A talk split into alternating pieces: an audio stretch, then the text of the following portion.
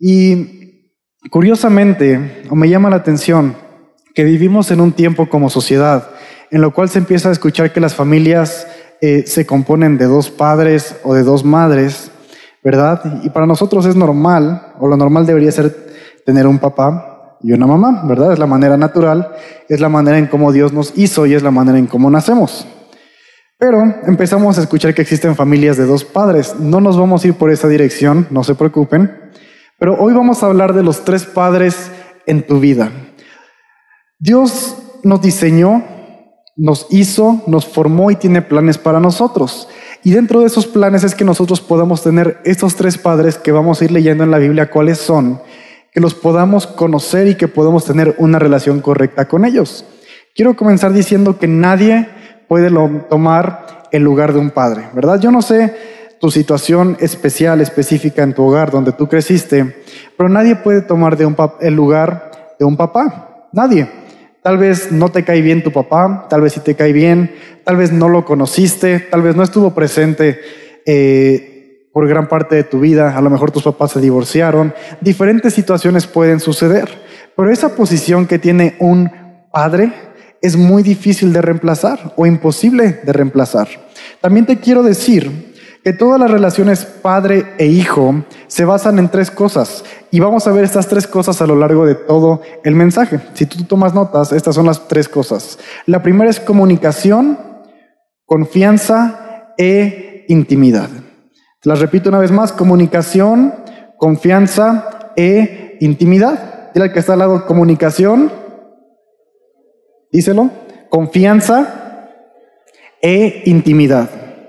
Todos necesitan estas tres cosas para tener una relación padre e hijo correcta. Y vamos a ver el primer padre que nos enseña la Biblia, pero es un padre muy obvio, ¿verdad? Es el padre carnal, nuestro padre biológico, el padre de sangre. Y vamos a ir aprendiendo características de cada padre que son diferentes, que son eh, únicas de cada persona y que nos van a entender sus nos van a ayudar a entender sus funciones y sus responsabilidades en nuestra vida y aún nuestras responsabilidades si somos uno de estos padres, ¿verdad? Padre carnal, la primera característica es que todos tenemos uno. No hay nadie aquí entre nosotros que no tenga un padre de sangre, ¿verdad?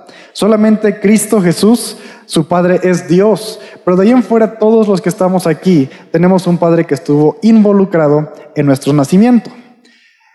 Ahora, este padre puede estar presente o no puede estar presente. Y como te comentaba al principio, no sé tu situación, no sé en qué familia creciste, no sé con qué padres tuviste que crecer, pero a veces este padre está o no está presente, a lo mejor tu padre falleció, a lo mejor tu padre no estuvo presente desde que naciste, a lo mejor un día salió y ya no regresó, pero este padre tiene esa característica que en algún punto de tu vida, aunque tu padre haya estado presente toda tu vida, va a dejar de estar, ¿verdad? La muerte nos va a alcanzar a todos o Cristo va a venir por nosotros, pero este Padre no puede estar presente toda nuestra vida. ¿Cuál es la función de este Padre? Te va a enseñar acerca de la vida y te va a introducir a Dios, ¿verdad? Su función es enseñarte cómo eh, abrocharte los zapatos, cómo andar en bicicleta, cómo comer, cómo hablar, cómo no hablar, cómo manejar, cómo manejar tus finanzas, cómo comprar un carrito, ¿verdad? Esas son las funciones que tiene un padre. Te instruye principios también, cómo comportarte en público, qué palabras no usar, qué temas no usar tal vez, cómo comportarte con tus primos, con tu familia, con tus amigos, con los vecinos. Esa es una función que tiene un padre. Ven conmigo a Proverbios 22, 6. Vamos a empezar a leer la escritura en Proverbios 22, 6. Y si ya la tienes, dice así, instruye al niño en su camino, y aun cuando fuere viejo, no se apartará de él. Este es un proverbio que se escribe a los padres que dice, instruye al niño en su camino, ¿verdad? Prepáralo, enséñale acerca de la vida, enséñale cómo vivir, enséñale cómo manejar diferentes temas, y aun cuando ya no estés presente tú como papá, o aun cuando tu papá ya no esté presente, no te apartarás de esos principios, porque es la manera en cómo Dios lo estableció. Efesios 6.4, ven conmigo Efesios 6.4, y vamos a leer la nueva traducción viviente. Vamos a leer diferentes traducciones durante todo el mensaje y, es solo para hacer énfasis en ciertas palabras o en, en cómo presentan ciertas ideas.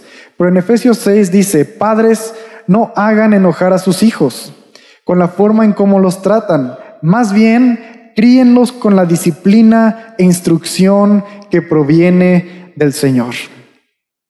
Y una vez más enseña, ¿verdad? Hacia los padres específicamente, hacia los padres de sangre, les dice, no hagan enojar a sus hijos, pero críenlos con la disciplina e instrucciones que provienen del Señor, no con la disciplina de la cultura, no con la disciplina que les van a dar en la escuela, sino con una disciplina que viene en la palabra de Dios, que es la Biblia. Con esa disciplina e instrucción, instruyen a sus hijos, ¿verdad? Si tú eres padre, instruye a tus hijos a usar sus finanzas de acuerdo a la Biblia. Enseña a tus hijos a comportarse en público de acuerdo a la Biblia. Enseña a tus hijos a tratar temas morales, como su sexualidad, cómo se comportan en público, lo que dicen y lo que no dicen basado en la Biblia. No les enseñes lo que les enseñan en la tele, no les enseñes lo que dice el libro de texto, enséñales lo que dice la Biblia. Esta es una, carta que eh, le enfoca un poco a los padres, ¿verdad? Ahora, no todos los papás son perfectos. De hecho, no hay ningún papá que sea perfecto. Si tú crees que tu papá es perfecto, lamento decepcionarte, pero no lo es. Y si tú crees que como papá has cumplido todas las expectativas que Dios tiene para ti, tampoco es así, porque solamente Dios es ese buen padre que es completamente perfecto, no tiene errores y no se equivoca con nosotros. Tú dirás, ¿y el pastor será perfecto entonces? Yo sé que se lo están preguntando. Y la verdad es que no, aunque ha sido un muy buen padre para mí, no es un padre perfecto. Ahora, yo sé que mi papá cuando está aquí arriba les cuenta historias de cuando yo era adolescente, ya saben para dónde va, ¿verdad? Yo les voy a contar una historia del pastor. ¿Quieren escuchar una historia del pastor? Sí, ¿verdad? Ahora, no es para balconearlo, es un ejemplo de este mensaje. Tiene un propósito. Pero cuando yo tenía como 13, 14 años, eh, tuvimos un perrito que se llamaba Snoopy. Snoopy era un perrito, solo vino, llegó a la casa, estuvo viviendo afuera de la casa un par de días y bueno, decidimos adoptarlo. Entonces eh, lo llevamos al veterinario, lo desparasitaron, lo vacunaron, le cortaron el pelo que lo tenía horrible. Y bueno, Snoopy se volvió el perro de la familia y por varios meses Snoopy vivía con nosotros, dormía con nosotros, ¿verdad? Lo alimentábamos, lo cuidábamos, íbamos al bosque a caminar con Snoopy, mil cosas con Snoopy. Y un día fuimos de vacaciones, ¿verdad? Eh, no recuerdo dónde fuimos, pero salimos de vacaciones y cuando regresamos Snoopy se había perdido. Y la versión oficial, la que mi papá nos contó, es que Snoopy salió persiguiendo un taxi pensando que nosotros íbamos en ese taxi y nunca regresó. Ahora, hace unos meses, hace unos meses, tengo 26 años, mi papá nos estaba contando en confianza, porque vuelvo al punto, ¿verdad? Necesitamos comunicación, confianza e intimidad. En confianza, un día estábamos cenando y nos confesó que Snoopy, el propósito de esas vacaciones era que nos distrajéramos un poco porque él iba a regalar Snoopy. Yo, sé lo que piensa, ¿verdad? Triste pastor, ¿cómo se le ocurre? Pero ese era el propósito de esas vacaciones, deshacerse del perro. Y nos la creímos porque la verdad, pues no. Nunca preguntamos, oye, ¿y qué placas tenía el taxi? ¿Para dónde? No, no, simplemente pasó y, y ya. Mi papá es un buen padre, pero hay cosas en las que falló, hay cosas en las que ahora lo reconoce y dice, disculpe, ¿no? Ya tenemos otro perrito, ya se redimió. Pero Snoopy es una historia muy triste. Lloramos cuando teníamos 13 años, Joana tenía 10 años, 9 años. Y mi papá nos seguía contando esta noche y nos decía, la verdad es que él tuvo un buen padre, que es mi abuelo, aquí está con nosotros, ¿verdad? Ya les voy a contar una historia de mi abuelo. A él no lo vamos a balconear. Pero mi abuelo es de Veracruz. Él creció entre animales y la cultura de hace unos años era muy diferente, ¿verdad? Él estaba acostumbrado a salir al campo, agarrar la gallina, matar la gallina y comerse la gallina.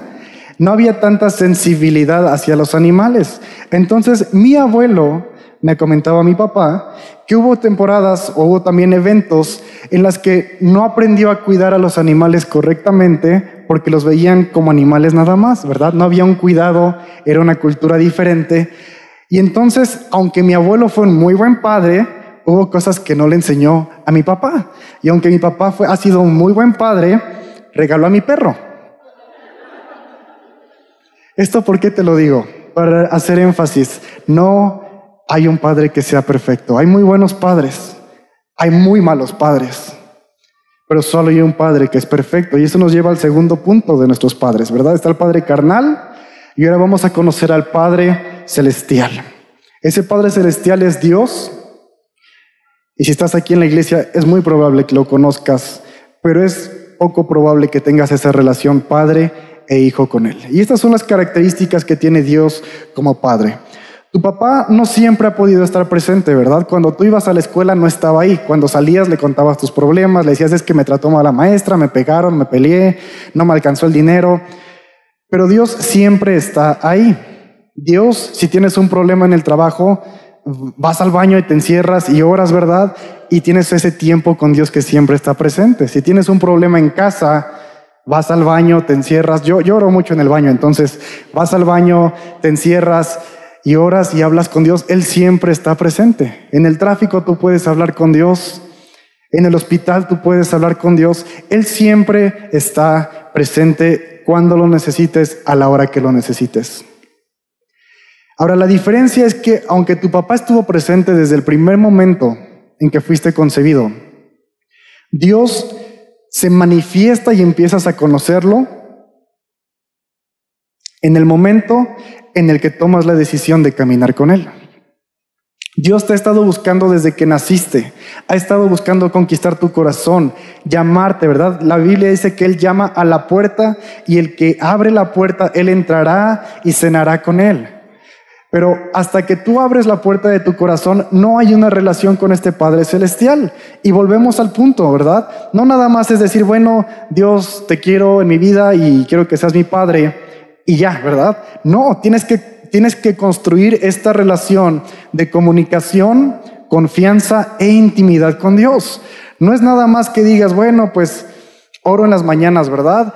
Que Dios bendiga mi vida y que me vaya bien en el transporte y amén. O Señor, bendice los alimentos y gracias porque siempre tenemos alimentos y bendice a los niños de África y amén, ¿verdad? No es así. En realidad, esa es una comunicación muy, muy básica con Dios.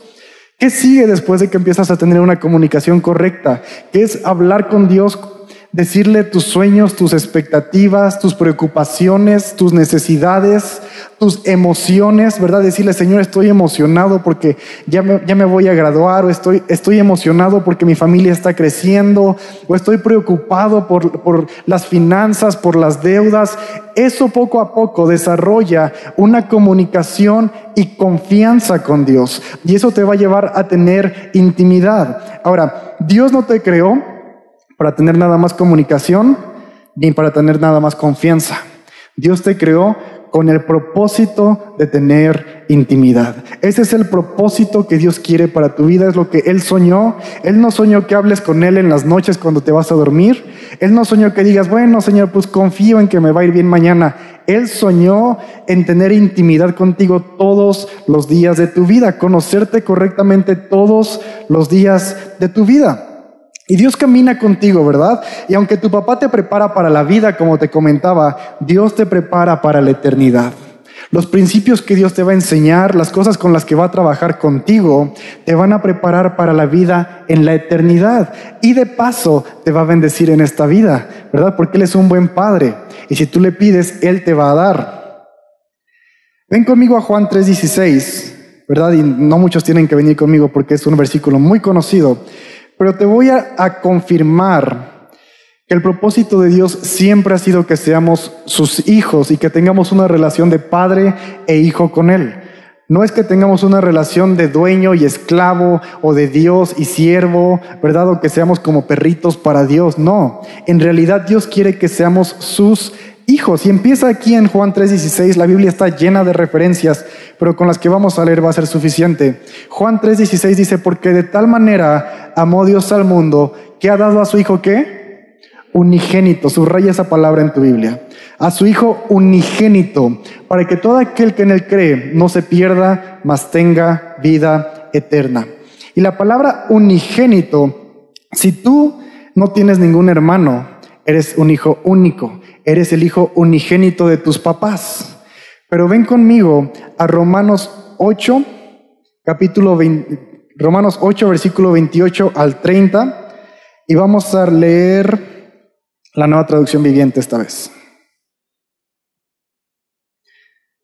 Porque Cristo es el Hijo unigénito de Dios. Su sacrificio, la Biblia nos enseña que fue hecho antes de la fundación del mundo. Dios planeó que tú y yo fuéramos familia de Él, aún antes de que tú fallaras, aún antes de que el hombre pecara. Él ya quería una relación y se aseguró de que fuera a pasar. Romanos 8 dice así, y sabemos que Dios hace todas las cosas, que todas las cosas cooperen para el bien de los que lo aman y son llamados según el propósito que tiene para ellos. Y aquí empieza lo bueno. Pues Dios conoció a los suyos de antemano. Los suyos somos tú y yo, nos conoció mucho antes y los eligió para que llegaran a ser como quién? Como su hijo, su hijo Jesús a fin de que su hijo fuera el hijo mayor. Entonces Cristo ya no es el hijo unigénito, sino que se convierte en el primogénito, porque es el primero de muchos hijos, es el hijo mayor de muchos hermanos que hay. Y continúa diciendo, después de haberlos elegido, Dios los llamó para que se acercaran a Él. A ti y a mí Dios nos llama para que nos acerquemos a Él como hijos, como Cristo. Y una vez que nos llamó, los puso en la relación correcta con Él. Y luego de ponerlos en la relación correcta con Él, les dio su gloria. Amén. Y este, este, estos versículos hablan tantas cosas, ¿verdad? Pero confirman una vez más que Cristo ya no es el Hijo unigénito de Dios, sino es el primogénito, porque es el primero de muchos. Y su sacrificio fue para que nosotros tengamos la relación con el Padre como Él la tiene. Ven conmigo a Colosenses 1.15. Colosenses 1.15 dice así, Cristo, Él, es la imagen del Dios invisible, y lo confirma aquí la Biblia, el primogénito de toda creación, el primogénito. Gálatas 3, versos 26 y 27. Dice, pues todos sois hijos de Dios por la fe en Cristo. Porque todos los que habéis sido bautizados en Cristo, de Cristo estáis revestidos. ¿De qué estamos revestidos? De Cristo. Entonces, si Cristo es el Hijo de Dios y yo me visto de Cristo, ¿qué soy? Un hijo de Dios. La Biblia está llena de referencias de cómo Dios siempre ha buscado que seamos hijos de Él y tener una relación de padre e hijo con Él. Él no quiere que seamos sus esclavos, Él no quiere nada más gobernar por encima de nosotros, Él quiere tener una relación basada en comunicación, confianza e intimidad con Él.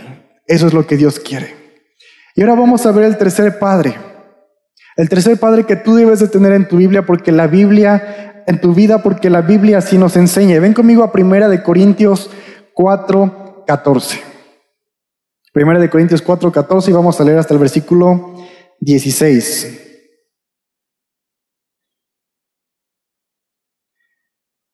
Y dice, no les escribo estas cosas para avergonzarlos, sino para advertirles como mis amados hijos. Y voy a hacer una pausa aquí.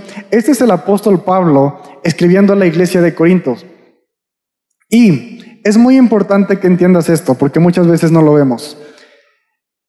El apóstol Pablo escribía a las iglesias, a diferentes iglesias, respondiéndoles a cartas que ellos habían mandado previamente, respondiendo a un mensajero que ellos habían mandado con preguntas, con situaciones, con, diferentes cuestiones, pero el apóstol Pablo casi siempre responde. Hay ocasiones en las cuales él toma la iniciativa y siente de parte del Espíritu comunicar algo, pero muchas veces él responde a lo que las iglesias le preguntaban. Entonces, esta carta es el apóstol Pablo hablando con, con la iglesia de Corinto y les dice, sino para advertirles como mis amados hijos, porque aunque tuvieran diez mil maestros, subraya esa palabra, diez mil maestros que les enseñaran acerca de Cristo, tienen solo un Padre espiritual. Pues me convertí en su Padre en Cristo Jesús cuando les prediqué la buena noticia. Así que les ruego que me imiten. El tercer Padre en tu vida es un Padre espiritual o un mentor. Así le llamamos hoy día en esta sociedad un mentor, pero es un padre espiritual y tiene funciones muy específicas y diferentes a las de tu padre de sangre y a las de tu padre celestial, ¿verdad? La primera responsabilidad que tiene es que va a hacer de ti una mejor persona basado en la palabra de Dios. Vamos a leer Gálatas 4, 19 que nos explica y nos confirma este propósito. Igual es el apóstol Pablo escribiendo esta carta y en Gálatas 4:19 dice, oh hijos queridos, siento como si volviera a sufrir dolores de parto por ustedes. Y seguirán, y aquí también subráyalo, hasta que Cristo se forme por completo en sus vidas. Ese es el propósito de un Padre Espiritual, que Cristo sea formado por completo en tu vida.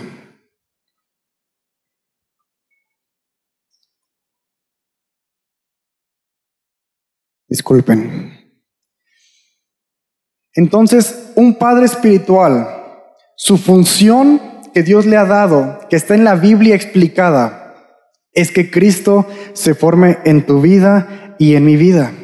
Y muchas veces vivimos confundidos o no entendemos bien la función de un padre espiritual y decimos, me gustaría tener alguien como Pablo que estaba siempre escribiéndole a las iglesias y siempre reprendiéndolos y siempre animándolos, pero esa no era la función de Pablo. En parte es, pero el padre espiritual se diferencia de los otros dos padres porque es nuestra responsabilidad buscarlo y mantener la relación con este padre.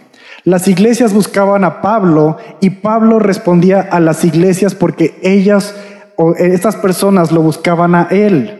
Es la responsabilidad de la iglesia, entonces, buscar a un padre espiritual y es la responsabilidad tuya, de cada persona, que busques a una persona que sea ese padre espiritual en tu vida. Y ese padre necesita las mismas tres características que los otros dos. Necesitas tener comunicación, necesitas tener confianza y necesitas tener intimidad con esta persona para que pueda ser un padre espiritual en tu vida. Y eh, volvemos a esta parte que subrayamos, que dice, pues aunque tuvieran diez mil maestros que enseñaran acerca de Cristo, tienen solo un padre espiritual. Otra versión dice, apenas tienen un padre espiritual. Porque no es lo mismo que tengas mil maestros, ¿verdad? Yo tuve la oportunidad y he tenido la oportunidad de aprender de mucha gente, gente con un conocimiento muy grande, gente que me ha enseñado cosas muy importantes para la vida. Pero ninguno de ellos ha sido un padre espiritual para mí. Han sido muy buenos maestros. Todos han hablado de Cristo, pero no son padres espirituales para mí. Y de la misma manera, está muy sobrevalorado en nuestra sociedad tener miles y miles de maestros, ¿verdad? Y escuchas mensajes en internet de tantas personas y escuchas alabanzas de tantas personas y buscas que todo mundo te quiere enseñar y está bien que quieras conocer más de Dios, pero aquí Pablo le da importancia no a los diez mil maestros que tienes, ni a la gente que está influenciando tu vida, sino a esa única persona que te conoce de manera íntima. Y vale más uno de ellos que tener diez mil maestros o diez mil personas que te estén enseñando. ¿Por qué? Porque este Padre Espiritual, conociéndote de manera personal, conociendo tus debilidades, conociendo tus sueños, conociendo el plan que Dios tiene para tu vida, va a ayudarte a que seas una mejor persona basada en la palabra de Dios y que Cristo se forme por completo en tu vida. ¿Verdad? Si tú dices, no, yo tengo un mentor que me enseña yoga y así, si Cristo no está formándose en tu vida, Él no es un mentor, es un maestro más de esos diez mil maestros. Si tú dices, no, yo voy a la escuela y hay alguien que, que me enseña mucho y me está preparando para la universidad o para trabajar, si no te está enseñando de Cristo, es un maestro de esos diez mil maestros. Si tú tienes a alguien en el trabajo que te apoya, ¿verdad? Que te está ayudando a, subir de posición. Se da mucho últimamente tener coaching, ¿verdad? Alguien que está ahí y te anima y te dice tú puedes y vamos a lograr las metas y te vas a llevar el bono, pero no te está haciendo que Cristo se forme por completo en tu vida. es uno de esos diez mil maestros. Qué importante, ¿verdad? Porque poco a poco te, te vas dando cuenta que sí tenemos muchos de esos diez mil maestros que nos enseñan acerca de Cristo y mil cosas, pero no tenemos padres espirituales, tenemos pocos. Ahora entonces, ¿cómo vamos a encontrar un Pablo en la vida? Solo hay un Pablo en la Biblia, ¿cómo vamos a encontrar a alguien así? Bueno, no tiene que ser específicamente alguien de esa talla o de ese nivel para que tú puedas tener un padre espiritual. De hecho, esta persona, otra de sus características es que puede o no puede estar presente en tu vida.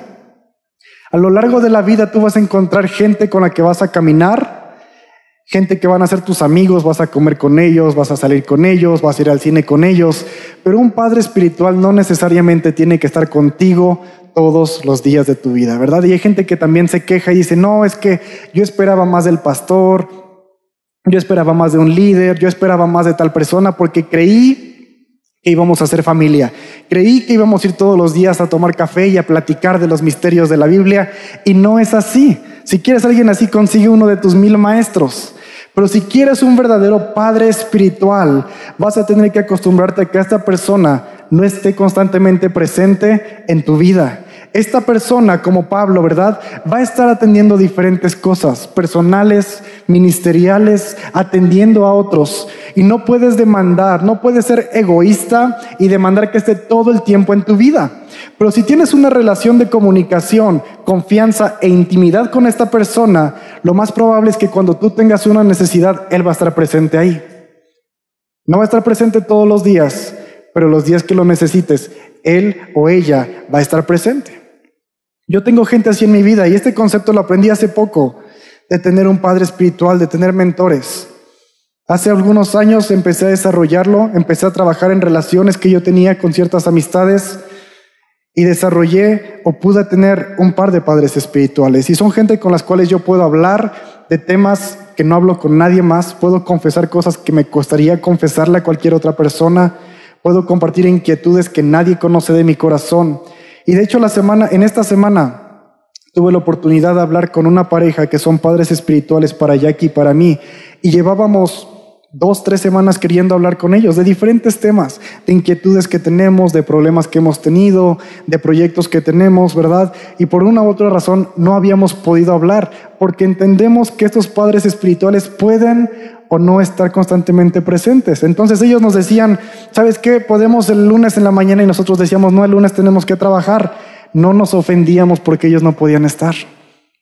Y luego decíamos, ¿sabes qué? El jueves, pero el jueves ellos tenían que viajar. Entonces no se ofendían y nosotros no nos ofendemos. Hay una relación de amistad y más que eso hay confianza, hay intimidad. Yo sé que tienen cosas que hacer. Pero finalmente la semana pasada conversamos con ellos y hablamos de muchos temas y fue una conversación de 15 minutos que hicimos en una videollamada, ¿verdad? Y hay tanta confianza que ellos estaban hablando con nosotros en la sala, estaban comiendo, ¿verdad? No habían comido. Y nos dijeron, chicos, estamos comiendo, pero ustedes hablen y los escuchamos. Estaban sus hijos alrededor, conocemos a su familia. Hay una relación de intimidad con ellos. Y ellos nos conocen, conocen de qué pie cojeamos, conocen nuestras debilidades, conocen nuestras aspiraciones, conocen el plan que Dios tiene para nuestras vidas, las promesas que Dios tiene para nosotros. Ellos las conocen y en base a eso nos pueden aconsejar. No les damos lata todos los días, no les escribimos todos los meses. Pero cuando los necesitamos están ahí. Y lo que ellos hacen es que Cristo se forme por completo en nuestras vidas. A veces de la nada nos escriben y nos dicen, chicos, tenemos este versículo para ustedes. O nos comparten una imagen. Y es algo que nos edifica. No es una imagen como la abejita de la amistad que todos recibimos, ¿verdad? Es una imagen que contiene información valiosa. Es un mensaje que no es nada más para saludar, es un mensaje para revisar cómo estamos en nuestro caminar con Cristo. Esa es la función de un padre espiritual. Ahora, ¿quién puede ser ese padre espiritual para ti? No es como que un día va a tocar a la puerta, ¿verdad? Un pastor internacional de un ministerio multimillonario, con cientos de personas que les llaman todos los días para ser ministrados, y te va a decir, es que Dios me puso en mi corazón que tú vas a ser mi, mi ahijado espiritual, y a partir de ahora vas a viajar conmigo y yo te voy a ministrar. No funciona así.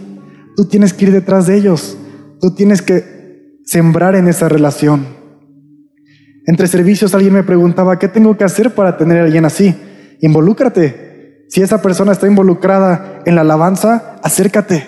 Si esa persona está involucrada en la enseñanza, acércate. Involúcrate con esa persona. Crea una relación de amistad primero. ¿Quién puede ser ese padre espiritual? Un líder de grupo de conexión podría ser para ti. Ya hay una relación previa. Se ven de vez en cuando. Es alguien que te motiva a que Cristo se forme por completo en tu vida. Puedes empezar ahí. Te lo repito, no tienes que buscar a la persona más santa de todos. No tienes que buscar al predicador internacional. Puede ser cualquier persona que se comprometa a que Cristo se forme por completo en tu vida. Y no solo eso, es esa persona que tienes confianza para contarle todo y tienes intimidad con ellos. Si tú ya fuiste a tu Peniel, ¿verdad? Regresan de Peniel todos, comparten los teléfonos y se escriben toda la semana, ¿verdad? La primera semana estamos en victoria, seguimos adelante, lo que necesites, eso es un padre espiritual pero dejamos que las relaciones se enfríen.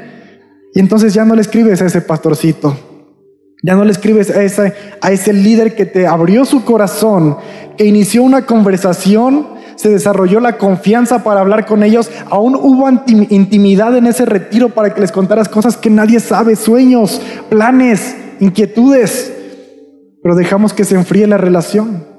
Y ellos no deben de buscarte, vuelvo al punto.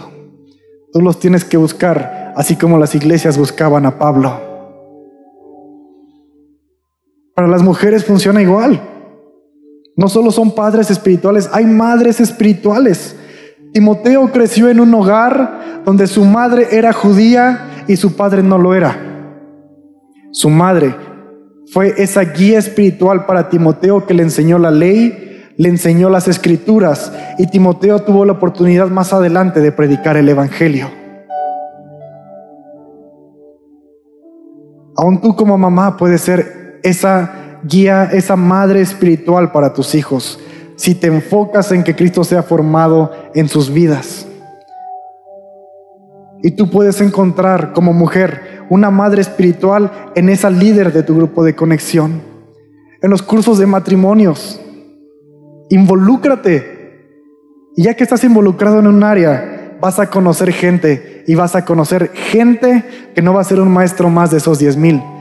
Va a ser gente que va a estar dispuestos a recibir una llamada tuya a las 2 de la mañana. A ayudarte en medio de un día muy complicado. A orar por ti cuando estás en el hospital. A irte a visitar cuando estás en el hospital. Y si no pueden, te van a escribir y tú vas a entender que no pueden porque hay una relación de intimidad. No es una relación en la cual tú buscas beneficiarte todo el tiempo. Tú los conoces y ellos te conocen. Ese es el Padre espiritual. Vamos a Lucas 15, versículo 11. No lo vamos a leer, te lo vas a llevar de tarea. Pero Jesús está contando la historia del Hijo pródigo. Si no la conoces, te la voy a contar muy rápidamente, pero es un hijo que creció en la casa de su padre un padre que la Biblia nos deja entender que tenía riquezas, que tenía una buena posición. Y este hijo llega a una edad en la que le dice a su papá, gracias por todo lo que has hecho, pero pues quiero seguir mi vida yo solo. Me gustaría que me des todo lo que me pertenece de mi herencia y hacer las cosas por mi cuenta. Y el papá no lo pudo detener, le da sus cosas. Y el hijo emprende un viaje, ¿verdad? Una travesía en la cual él se hizo de amistades, invirtió el dinero donde él quiso, gastó lo que él quiso, hizo lo que él quiso. Perdió la ética, perdió la moral, perdió lo que papá le había enseñado en casa. Y llega un punto en el que está en lo más bajo, sin amistades, sin dinero, con muy pocos recursos, muy poca calidad de vida. Y estaba trabajando alimentando a los cerdos, que ese era el trabajo más bajo, más humillante para un judío. Y mientras él pensaba en comerse el alimento de los cerdos porque tenía hambre, le cayó el 20 y dijo, voy a regresar a la casa de mi padre. Y luego se le fue un poquito el avión y dijo, pero le voy a decir que sea yo un esclavo a mi padre, para que me reciba, porque aún sus trabajadores les va mejor que a mí, aún sus trabajadores viven bien. Y no es así, porque nadie de nosotros que hemos tenido un padre, hemos tenido que trabajar dentro de la casa para poder comer. Hay situaciones donde sales a la calle y trabajas para aportar a la casa, pero nunca has tenido que limpiar tu cama para tener derecho a un plato de comida. Nunca has tenido que barrer la casa para poder dormir en la cama. Este, este chico lo pensó y él dijo, voy a ser así con mi papá, voy a ser su esclavo, voy a trabajar para él, su jornalero era lo más bajo que podías trabajar en ese entonces. Y así voy a vivir para mi papá. Se arma de valor, se levanta, regresa hacia su casa, emprende el viaje. Y cuando va llegando se da cuenta de que su papá lo estaba esperando con los brazos abiertos. Y entonces se acerca y le dice, Padre, he, pecado contra el cielo y contra ti, ¿verdad? Y el, el, Padre lo recibe con un abrazo. Y antes de que continúe el chico, le, dice, le reafirma esa relación padre e hijo. El padre nunca lo iba a ver como un esclavo, el padre siempre ha sido su padre y él reafirma la relación padre e hijo con esos brazos abiertos y no lo recibe como un esclavo. ¿Por qué te digo esto? Porque tú puedes ser un hijo pródigo de cualquiera de estos tres padres. Puedes ser un hijo pródigo de tu padre carnal. Si en algún punto decidiste no escuchar sus instrucciones, te dijo que no te casaras con alguien y lo hiciste, te dijo que no te fueras a vivir a un lugar y lo hiciste, aún cosas simples como te dijo que te fueras a dormir temprano y no lo hiciste. Puedes ser un hijo pródigo de tu Padre Celestial y aquí quiero aclarar, el padre carnal y el padre espiritual pueden equivocarse, te contaba la historia de mi papá. Pero tu Padre Celestial nunca se equivoca porque Él sabe los planes que tiene para ti, planes de bien y no de mal. Entonces, si tú llegas a tener un problema con tu Padre Celestial, tú eres el problema, pero eres un hijo pródigo. Y te alejas y vas por la vida porque no quisiste obedecer una instrucción, ¿verdad? Deja de hacer esto, cambia tus morales al respecto en un tema, deja ciertas amistades, deja un trabajo, deja ciertos sueños, porque Dios tiene cosas mejores para ti, pero a veces nos cuesta creerlo, porque no hay confianza. Y eres un hijo pródigo y vas por la vida y poco a poco vas gastando lo poco que acumulaste en la vida. También puedes ser un hijo pródigo de tu padre espiritual. Y si tú no tienes un padre espiritual, tú eres un hijo pródigo ya. Porque no hay nadie que esté ahí al pie del cañón buscando que Cristo se forme en tu vida. Vas por la vida vagando, intentando, buscando consejo en diez mil maestros, viendo videos en internet, escuchando predicaciones de cuántas personas te encuentras, intentas por aquí, intentas por allá, te cambias de iglesia, te cambias de grupo de conexión, te cambias de consejero, pero son diez mil maestros. No hay un padre espiritual que dé dirección, que te conozca, que conozca tus sueños. Puedes ser un hijo pródigo y si no tienes un padre espiritual, eres un hijo pródigo. Y aún más profundo, si con ninguno de estos padres tienes intimidad, eres un hijo pródigo. No basta tener comunicación, no basta tener confianza. La intimidad es el diseño original de Dios para los tres padres y tú.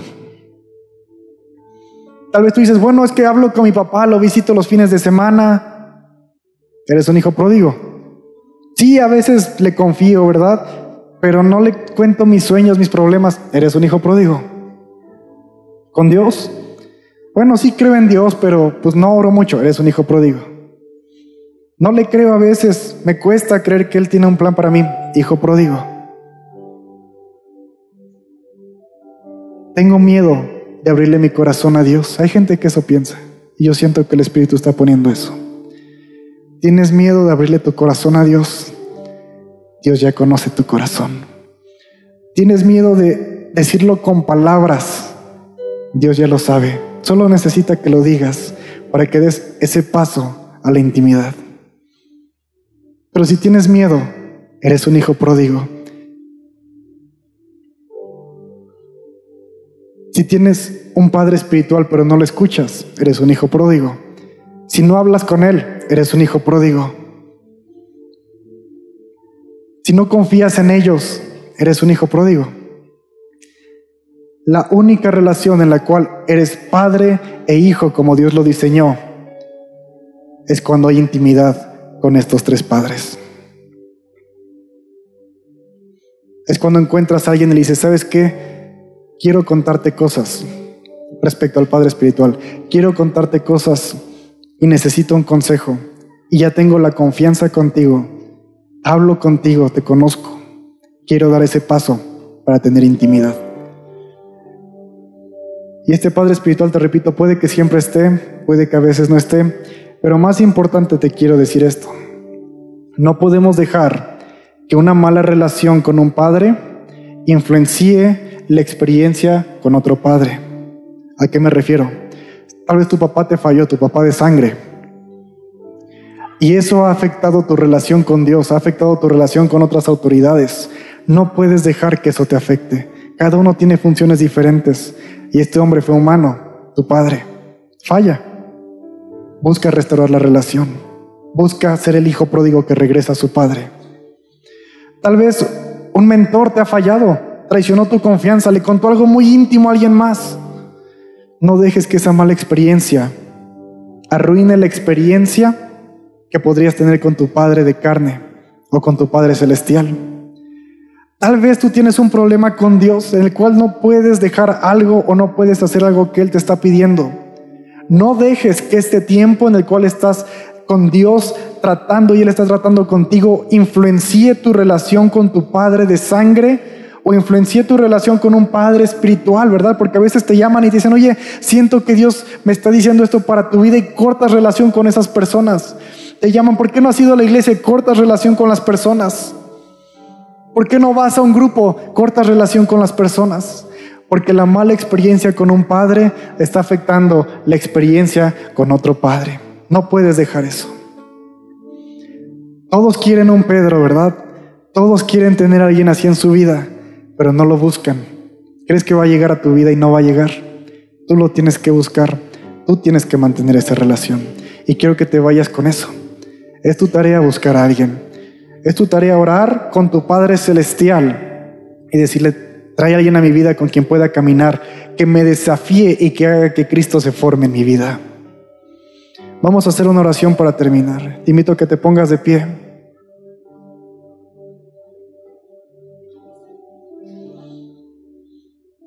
Vamos a orar para que Dios restaure la relación de confianza, comunicación, intimidad con todos estos padres. Y aun si no tienes un padre espiritual, lo puedas buscar y Él te muestre quién va a ser ese padre espiritual. Vamos a hacer una oración. Cierra tus ojos conmigo.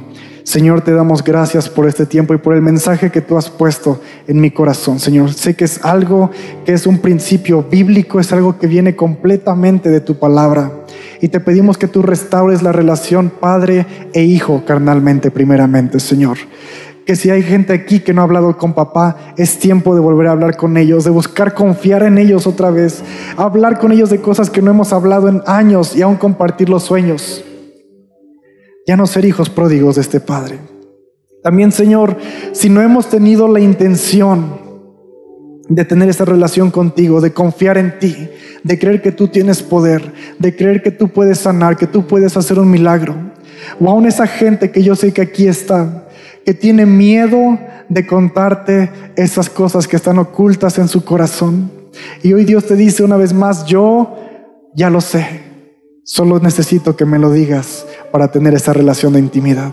Solo necesito que abras tu boca y lo declares para que mueras al orgullo, para que mueras al temor y podamos tener una relación padre-hijo como yo la diseñé. Señor, restaura la relación contigo y cada una de estas personas. Y también provee padres espirituales para cada uno, Señor.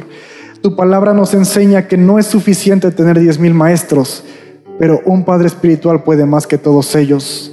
Señor, trae sabiamente el discernimiento de quién debe ser ese padre espiritual, quién debe ser esa madre espiritual, aún un matrimonio, una pareja, una familia que puedan desafiarnos a ser más como Cristo y que Cristo se forme en nosotros. Señor, restaura las relaciones, trae confianza. Y si hubo relaciones que lastimaron a las personas y están afectando la experiencia con otros padres, te pido, Señor, que tú traigas ese entendimiento, que tú sanes las heridas y que puedan ellos volver a intentar que puedan ellos volver a confiar, que puedan ellos volver a tener intimidad a pesar de que se ha roto esa intimidad con alguien más o que alguien les ha fallado, porque solamente tú eres ese buen padre que nunca falla, todos los demás tenemos una tendencia a fallar. Padre, te damos gracias por este tiempo, bendecimos tu nombre y declaramos que tú vas a obrar a lo largo de esta semana restaurando relaciones, Padre, Hijo, en cualquier nivel, Señor. En el nombre de Jesús, amén y amén.